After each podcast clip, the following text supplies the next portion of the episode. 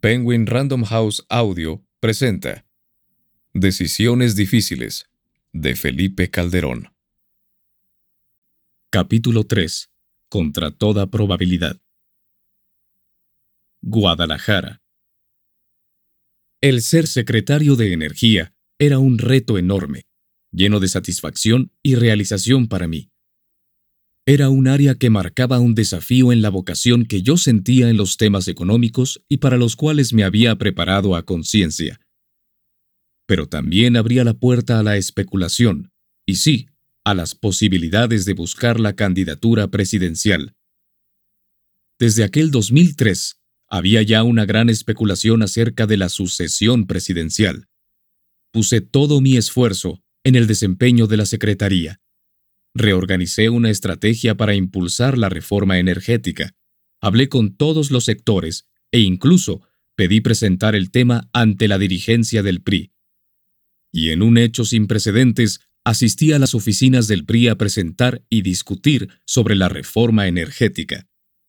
Gobernadores, senadores, diputados, exsecretarios de Estado como Manuel Bartlett, acérrimo objetor de la reforma, estaban ahí me recibió el presidente del partido, Roberto Madrazo, y durante horas presenté y discutí mis puntos de vista.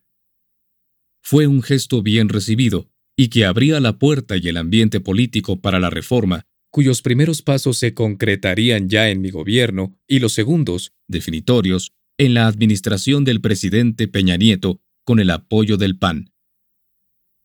Sin embargo, el tema de la sucesión presidencial se aceleraba era evidente el esfuerzo de Vicente Fox por promover a su favorito, el secretario de Gobernación Santiago Krill Miranda. Todo el aparato estatal funcionaba a su favor. Con algunos amigos comenzamos a calibrar la idea de participar, aunque a decir verdad, las posibilidades eran extremadamente remotas. En alguna encuesta de El Universal, mi nombre no aparecía siquiera entre los diez primeros posibles candidatos presidenciales. Uno de los amigos con quien reflexioné este tema fue con el entonces gobernador de Jalisco, Francisco Ramírez Acuña.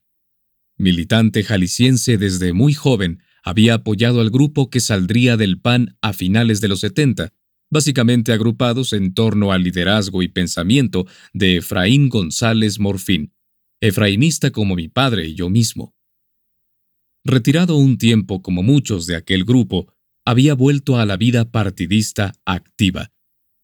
Yo lo había apoyado decididamente y acompañado como presidente del PAN para que él fuera alcalde de Guadalajara y después gobernador, y manteníamos una sincera amistad cuando él ocupaba la gubernatura.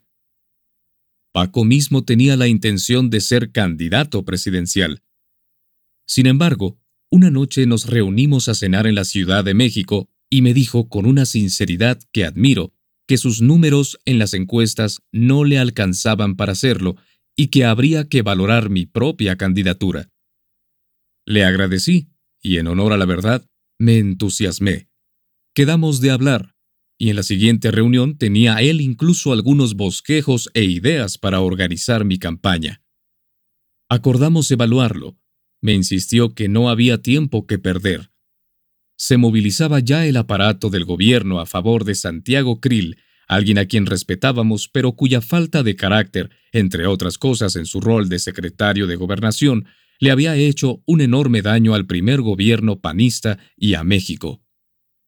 Convenimos en comenzar a organizarnos y a propuesta de él convocaríamos a los panistas de Jalisco para tratar el tema. Me pareció lo más razonable. Creo que, sabedores de que ello implicaba dar ya un paso audaz, nunca imaginamos las consecuencias a cabalidad.